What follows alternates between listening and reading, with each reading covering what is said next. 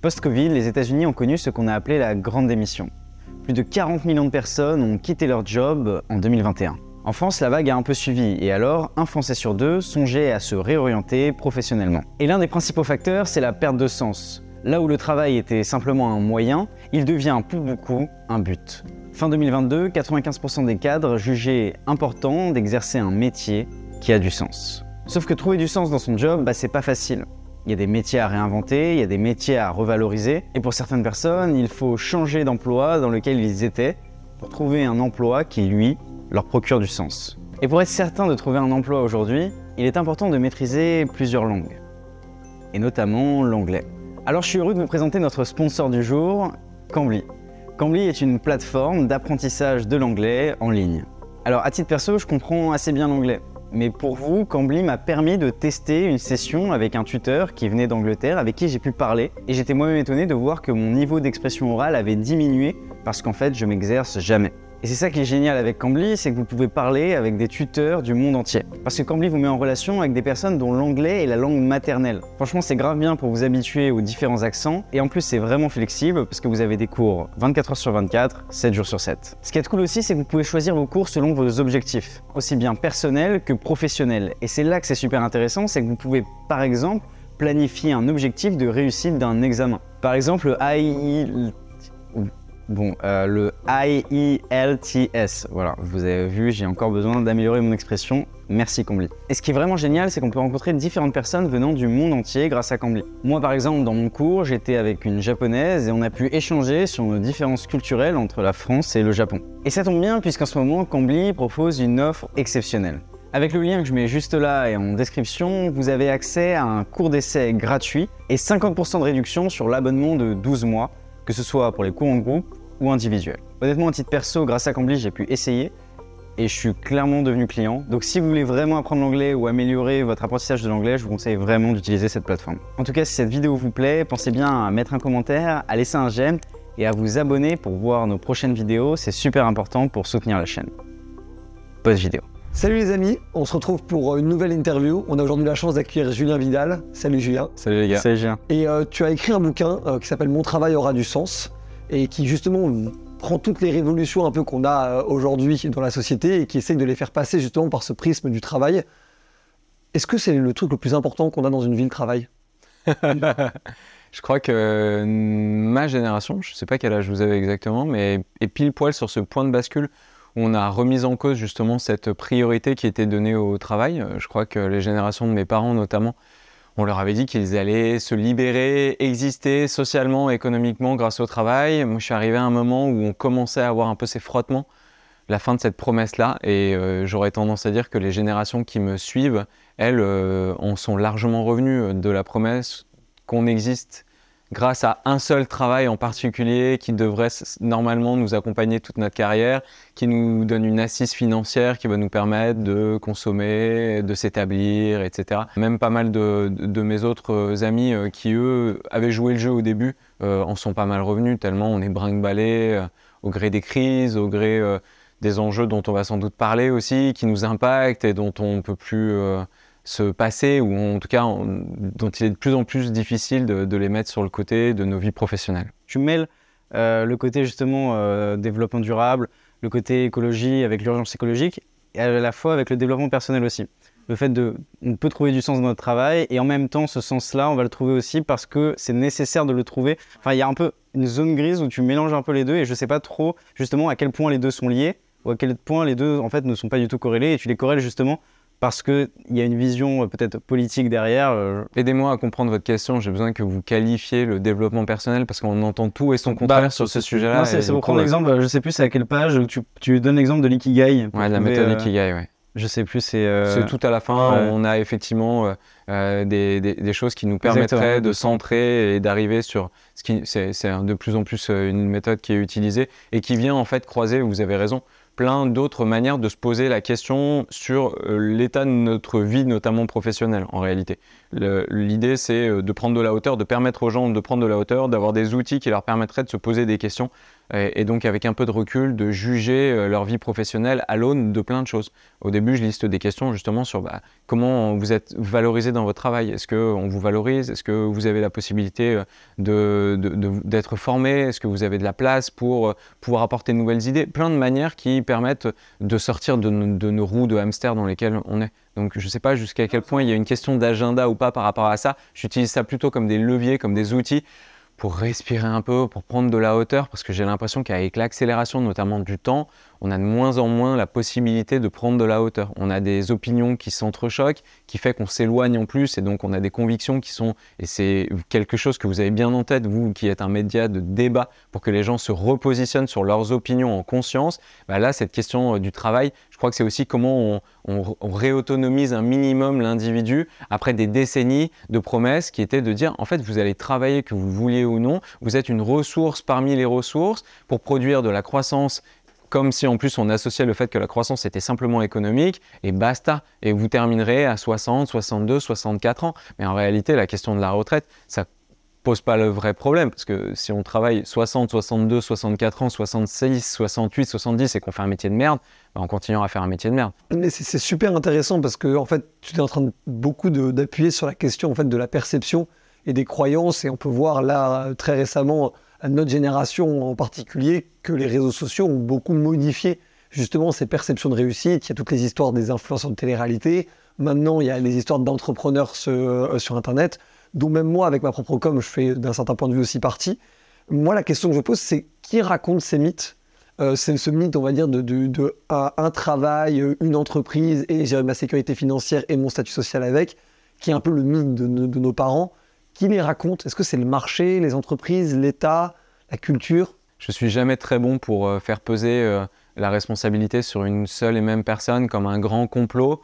Euh, à la fin, j'essaie de tordre le bras à un mythe qui est celui de dire qu'on a été une armée de réserve et qui en gros avec des courants idéologiques euh, hérités des dernières euh, décennies, euh, voire même près de 100 ans, nous disent qu'en fait nous les travailleurs, on a fait jouer sur nous le chômage organisé pour nous laisser dans ce sentiment de pression qui fait qu'on accepterait d'avaler toutes les couleuvres parce qu'en réalité on sait que le chômage étant de plus en plus prononcé, on aura toujours quelqu'un qui pourrait nous, nous remplacer. Et donc on accepte cette situation parce qu'on ne peut pas faire mieux. Euh, là, l'idée, c'est de se poser plutôt comme une armée, moi que j'appelle euh, une armée euh, qui serait au contraire une armée du vivant, une armée qui se rend compte qu'on a des milliers d'heures, et je sens par certains signaux faibles, j'ai envie de l'analyser comme ça, et en tout cas, je décide de manière, c'est vrai, très affirmée, de me lancer un peu sur cette bataille des imaginaires qui est, quoi qu'il arrive, biaisée, en disant qu'en réalité, on le voit notamment euh, avec de plus en plus de témoignages de personnes que j'ai qui travaillent dans les ressources humaines et qui me disent que ces dernières décennies, ces dernières années même, en fait, ça s'est accéléré rapidement. Euh, ce sont plus elles qui font passer l'entretien, mais presque les candidats qui font passer les entretiens.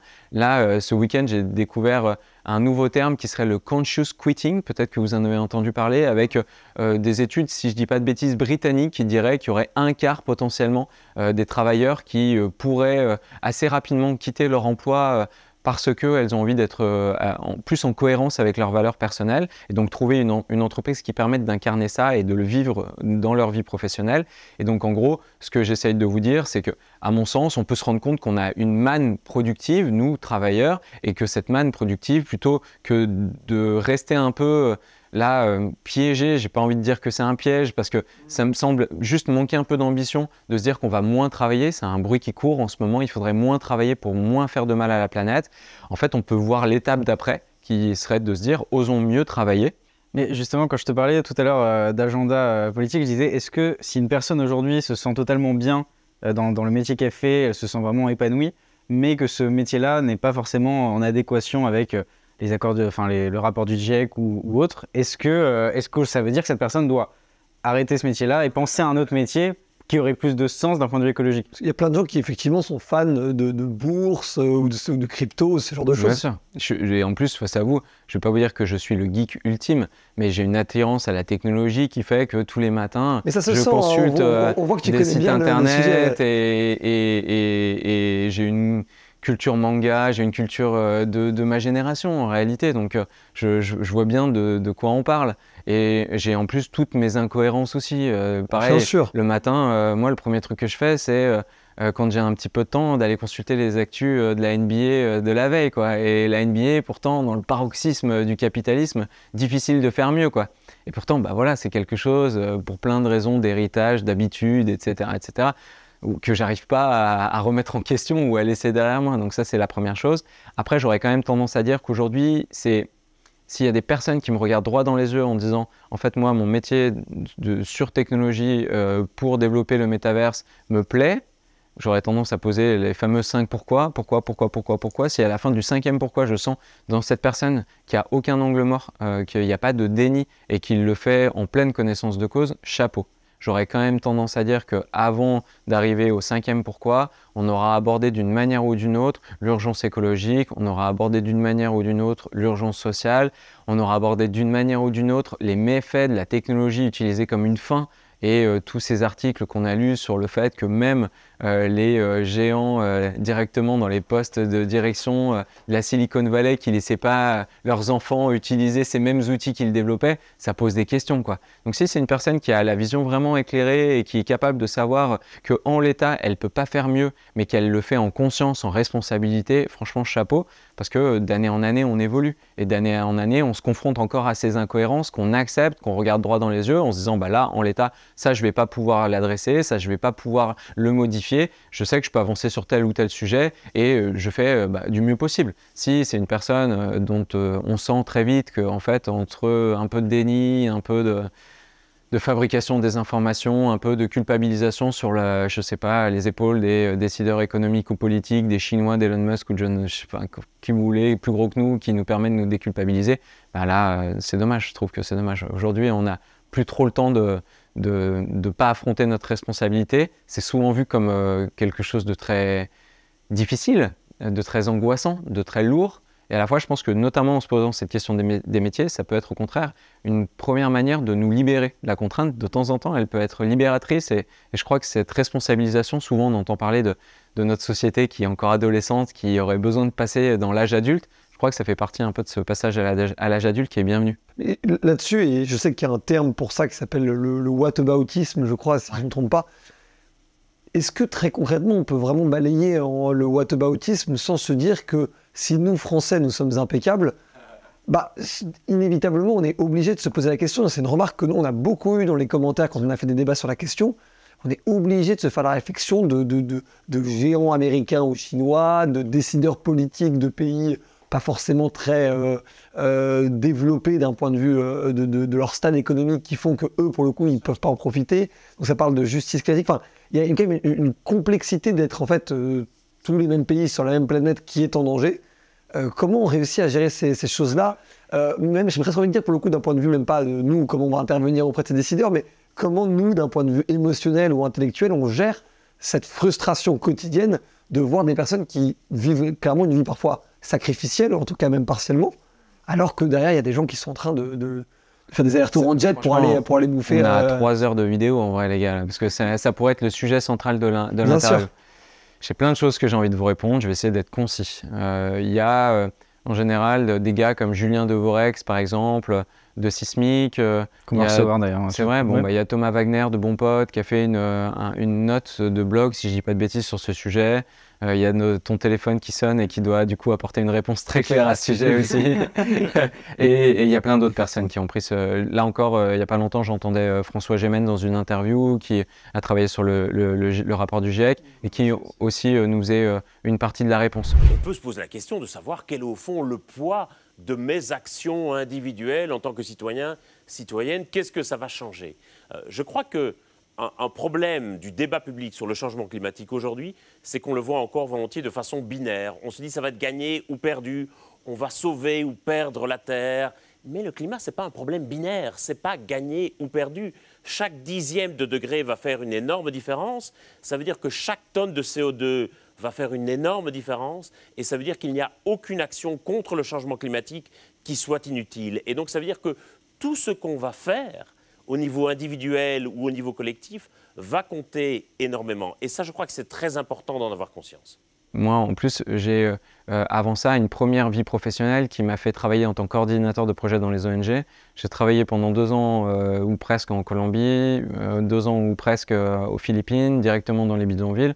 Donc je vois tout à fait de quoi vous voulez parler avec le sentiment parfois, bah, euh, moi aussi, d'avoir travaillé à déployer euh, un développement, et j'utilise des R guillemets, qui est en fait absolument euh, occidentalisé, délétère, avec plein d'idéologies qu'il y a derrière. Et donc cette question-là, elle est hyper difficile. La première, c'est pour revenir par ta dernière micro-question, sous-question de ta question générale qui était de dire, en fait, moi, je, me, tu, l'as dit comment? Je me, je me frustre, je me sacrifie. Hein, tu disais, je me sacrifie. Moi, dans, à aucun moment de ma vie, désormais, je n'ai l'impression de me sacrifier. En réalité, c'est notre présent qui est décroissant parce qu'il euh, il est décroissant, décroissant, en humanité, il est décroissant en sens, il est décroissant en, engagement politique, il est décroissant en, espérance de vie, en bonne santé. Et donc déjà ça, en, ça, en, bonheur même. En bonheur, en, plein de choses. Et donc ça, tu vois, déjà de se dire ça, ça permet euh, bah, de couper l'herbe sous le pied à celles et ceux qui disent non, en fait, être écolo, c'est euh, être des amiches ou non, c'est notre monde actuel qui, qui, qui, qui, ne tourne pas rond. Et donc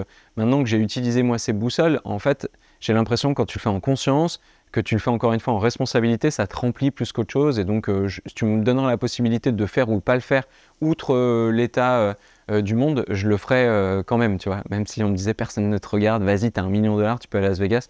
Franchement, je, ne changerai rien à ma vie. Maintenant que ça c'est dit, je crois qu'il y a aussi une réponse en général qui est historique. Et là, quand on regarde les 2, 3, 400 dernières années, en fait, nous, en tant que Français, nous, en tant qu'Européens, on a une dette écologique qui est colossale. Et donc c'est très facile de se dire que maintenant, de mémoire, la France, c'est 6% des émissions de gaz à effet de serre.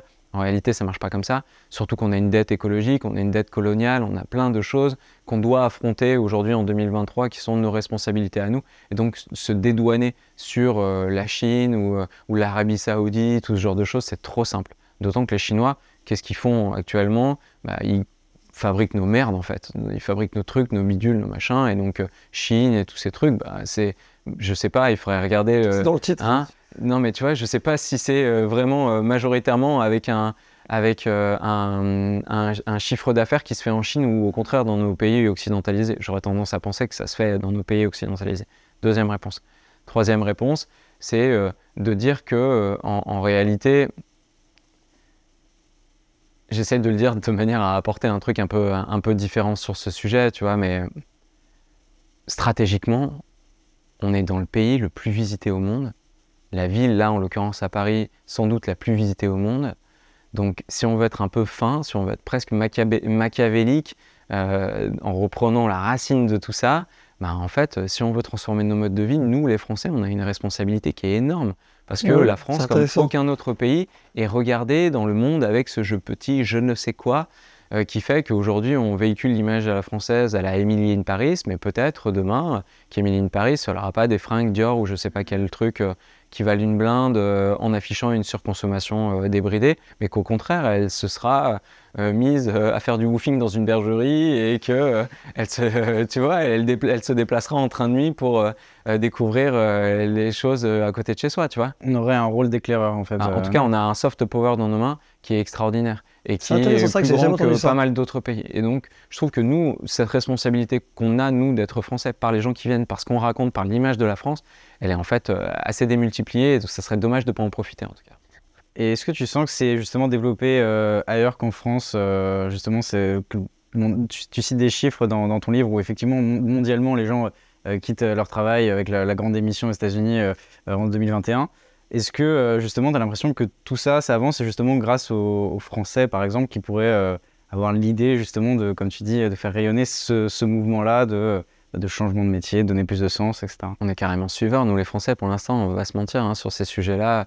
Je trouve que économiquement et politiquement, on n'est pas, on fait pas rêver difficile d'identifier pour moi une, euh, ouais, une, idée de qui est le leader euh, parce que j'ai pas plus du tout en tout cas cette vision internationale. On, a tendance à dire que socialement, culturellement, au niveau éducatif, on a les pays du nord de l'Europe qui sont euh, plutôt en avance. Là, sur cette question de travailler moins, on a de plus en plus d'exemples qui nous viennent notamment du Royaume-Uni. On a dans les modes de vie alternatifs, je pense, des représentations qui peuvent être assez intéressantes dans certaines communautés des États-Unis, mais pas que. En réalité, je crois que c'est ça qui est aussi intéressant, c'est qu'on va sortir du suivisme dans lequel on est et le remplacer par euh, plein d'autres inspirations. On ne va pas remplacer le modèle néolibéral par un seul modèle. Et je pense que du coup, l'idée de ne pas avoir qu'un leader, qu'un exemple, mais au contraire plein de choses qu'on pourrait reterritorialiser, c'est, euh, je pense, plutôt sain et plutôt à l'image du vivant qui en général a cette chaos, ce, chaos qui permet d'être encore plus résilient, encore plus adaptable. Il y, a un truc que tu dis de vachement intéressant sur les jobs un peu techniques où tu, prends des exemples de virtual personal shopper ou en gros tu prends des, intitudes de jobs qui font très bullshit et, tout ce qui va avec. Euh, est-ce que finalement ces jobs-là euh, sont pas en fait le résultat de simplement les innovations qu'on crée sur un marché? Et après c'est très, très difficile aussi de juger ces innovations-là en fait, en tout cas a priori parce que certaines innovations sont incroyablement euh, utile pour plein de choses, comme je prends l'exemple de ChatGPT dont tu parlais, c'est incroyablement utile pour tout un tas de choses. D'un autre côté, ça peut être vu avec une face sombre. Qui juge de ça, en fait? Il y a ce chiffre qui a été assez éloquent pour moi et qui m'a fait me poser vraiment des questions sur notre appréciation et l'absence totale de neutralité, de recul sur ces questions technologiques qui, en fait, nous font plus voir du tout euh, les innovations technologiques comme une possible manière d'améliorer nos vies, mais en réalité comme une fin en soi. Euh, il y a eu ce chiffre qui a été partagé par Dell Institute euh, Technologie, je crois que c'était un think tank lié à Dell, je ne sais plus exactement le, terme, il faudra euh, fact-checker et on le remettra dans les commentaires si vous voulez bien, qui disait que 85% des métiers de demain n'existent pas. On a tous entendu cette phrase en 2030, 85% des métiers, et je le liste d'ailleurs la dizaine, plus de dizaines, vous ferez le test, vous le mettez dans votre moteur de recherche préféré, 85% des métiers de demain n'existent pas. Vous allez voir que tous les grands médias ont relayé ça, c'est même dans Pôle Emploi Info ou Pôle Emploi Magazine, je ne sais plus. Et là, on le prend comme un acquis. Et en fait, on ne se rend même pas compte que ça vient d'un think tank qui est en réalité euh, biberonné par un grand groupe technologique. Et donc, ça vient directement mettre dans un couloir notre imaginaire, parce que tout d'un coup, on se dit, ouais, mais en fait, il y a plein de choses qui vont arriver, on ne sait pas, et du coup, bah, forcément, euh, personnel, euh, virtual personal shopper, coach en intelligence artificielle, et tout ça, bon, ça arrive. Ça commence déjà à exister. Hein, tu vois, et donc, du coup, ça veut dire que tout de suite, quand tu commences à faire exister Shift, tu le regardes, tout le monde en parle, donc tout le monde te fait regarder dans cette direction, et efface de fait toutes les autres possibilités. Voilà. Mm. Moi, je suis là pour dire que personnellement, cette possibilité-là, elle ne m'intéresse pas du tout pour toutes les raisons qu'on a évoquées, sans compter le fait que c'est potentiellement des voies euh, dans lesquelles on ne va pas s'épanouir, on ne va pas créer du lien, on ne va pas se dire que là, profondément, on est dans notre vibration la plus intime, tu vois, en plus. Et euh, encore une fois, au regard des enjeux écologiques et solidaires, euh, ça me semble être même contre-productif. Et donc, comment on fait exister d'autres voies notamment avec euh, ces métiers que je propose, qui à mon sens proposent de, vraiment incarnent de nouvelles abondances et montrent en plus qu'elles ont été expérimentées. C'est pas éthérique, c'est pas, ça sort pas euh, de cerveau de gars derrière un ordinateur dans une salle de réunion. Là, c'est du terrain que ça vient et je pense que ça c'est important de le dire et qui permettrait aussi, tu vois, de, de, ouais, de, dire que bah, les gens qui vont prendre cette décision le feront de manière un peu plus euh, il y a un moment, enfin là tout à l'heure tu disais il y a des alternatives au néolibéralisme qui doit s'implémenter un peu partout. la question que je veux te poser c'est est-ce que justement c'est pas possible que dans notre euh, néolibéralisme actuel on puisse trouver du sens et on puisse aussi, euh, on va dire, euh, trouver avec ce que certains appellent la croissance verte, est-ce que c'est possible? Est-ce que c'est une utopie? Est-ce que attendez, attendez, vous n'avez pas posé la question à François Gémen, il le dira mieux que moi. Et il y a plein d'autres personnes, hein, et du coup la réponse est que malheureusement, pour l'instant, il n'y a aucun moment où on a réussi à montrer que le capitalisme, le néolibéralisme, il arrivait à décorréler sa croissance économique de sa production de gaz à effet de serre. Ça n'existe pas. Et donc pour l'instant, on continue chaque année à émettre toujours un petit peu plus à l'échelle mondiale de gaz à effet de serre. Ça ne marche pas. On n'arrive pas à décorréler les deux courbes. Et donc l'effet rebond, euh, de toute manière, est, trop dramatique. Il faut revenir à la racine de euh, bah, pourquoi là on va euh, droit dans le mur. Et je pense que l'une de ces racines de ce nœud-là, c'est parce que on, a, par manque d'humilité, par aveuglement, par je sais pas quoi, on, s'est sorti du vivant et on pense qu'on est au-dessus de ce vivant et qu'on peut en disposer euh, comme on le souhaite et qu'on est supérieur à ça. Et, je pense qu'il y a besoin de faire preuve de cette humilité-là. Et l'humilité euh, de reprendre notre place parmi le vivant, elle nous fait nous dire que bah, générer de la croissance et de la richesse économique euh, en niquant la planète et tous les équilibres qui ont mis des milliards d'années à se mettre en place, c'est juste débile. C'est débile et, et, en plus, à court terme, c'est complètement en fait cinglé. Donc, Est-ce que ça pousse pas à plus d'État aussi, cette logique-là? Euh, qui est quelque chose en France, on sait que c'est une des grosses plaintes qui avait notamment émergé pendant les Gilets jaunes et qu'on peut voir dans pas mal de courants de pensée, qui est que l'État est omniprésent. Ça ne veut pas dire qu'il fait que du mal, mais il est omniprésent et qu'on voit là le bras droit fait avec la réforme des retraites que ça peut être très pesant en fait de dépendre à ce point-là de l'État, y compris sur des choses aussi importantes que bah, le fruit de son travail comme la retraite. Est-ce que la planification écologique ou cette considération, cette crise qu'on vit aujourd'hui, elle va nous pousser inévitablement à plus d'étapes pour justement plus de clarté de régulation et de contrôle C'est une super question. Franchement, euh, il y a plein de personnes qui prennent la parole sur ces sujets qui sont encore une fois bien plus compétentes que moi. J'aurais tendance à dire qu'intuitivement, effectivement, on va avoir besoin de planifier. Et donc, on peut planifier à différentes échelles. On va se rendre compte, encore une fois, et ça, c'est pas moi qui le dis, et euh, François Gémen, dans la dernière interview que j'écoutais, je le cite beaucoup aujourd'hui, mais c'est parce que c'est tout frais, disait qu'en fait, bah, le, dérèglement climatique, la hausse des, émissions de gaz à effet de serre, elle n'a pas de frontières. Donc, euh, idéalement, il faudrait qu'on arrive à en discuter mondialement. Et c'est difficile à faire, parce que comme vous l'avez très bien dit au début de l'interview, il y a des États qui, eux, sont en plein boom avec des gens qui ont envie de, bah, de, changer de niveau de vie et, et, qui ont le droit de le faire, puisque nous, ça fait des centaines d'années qu'on se le permet, et donc ça serait injuste que de leur refuser ça. Et à la fois, bah, peut-être que nous, on peut euh, profiter de l'avance qu'on a prise d'une certaine manière. C'est pas une avance vraiment euh, mesurable dans le bon sens du terme, mais on va dire euh, chronologique, pour leur dire bon, il y a plein d'endroits où on s'est planté, les gars. si vous voulez, prenez les rallongis. Nous là, on, est en train de revenir. petit warning sur la surconsommation, petit warning sur l'omniprésence des écrans, petit warning sur la surtransformation de notre nourriture, etc., etc. Ça, on le remet à côté.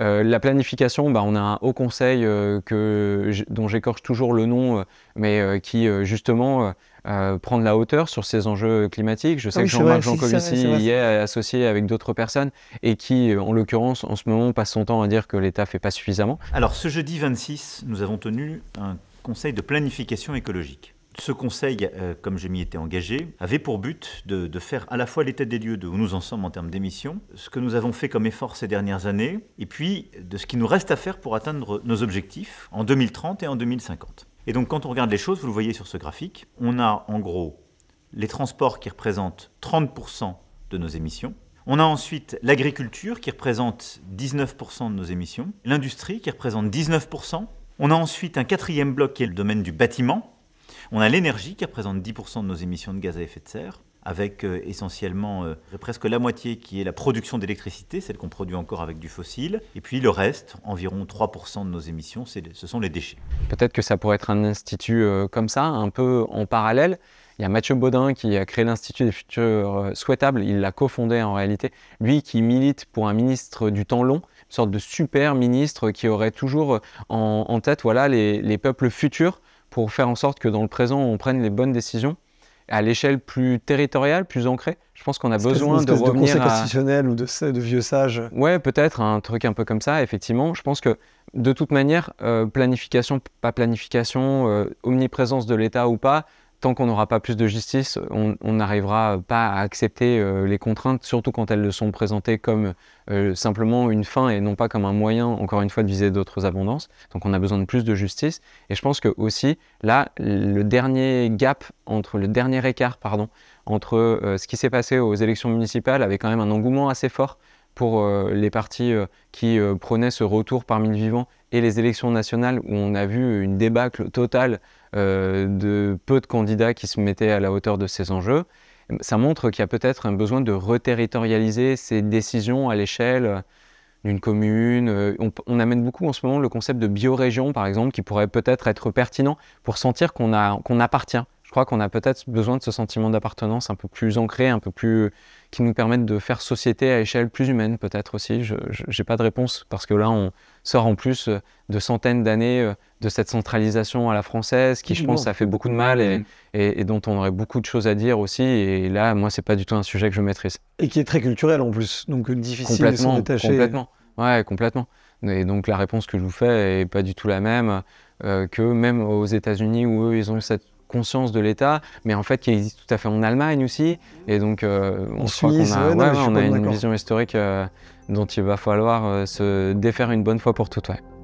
Merci à tous d'avoir suivi cette vidéo, j'espère qu'elle vous a plu. Je vous rappelle que notre sponsor pour cette vidéo, c'est Cambly, que vous avez un lien juste ici en description dans lequel vous pouvez bénéficier d'un cours d'essai gratuit et 50% de réduction sur l'abonnement de 12 mois, que ce soit sur les cours individuels ou en groupe. Pensez à laisser un j'aime, à mettre un commentaire et à vous abonner pour nous soutenir, c'est super important. Portez-vous bien, salut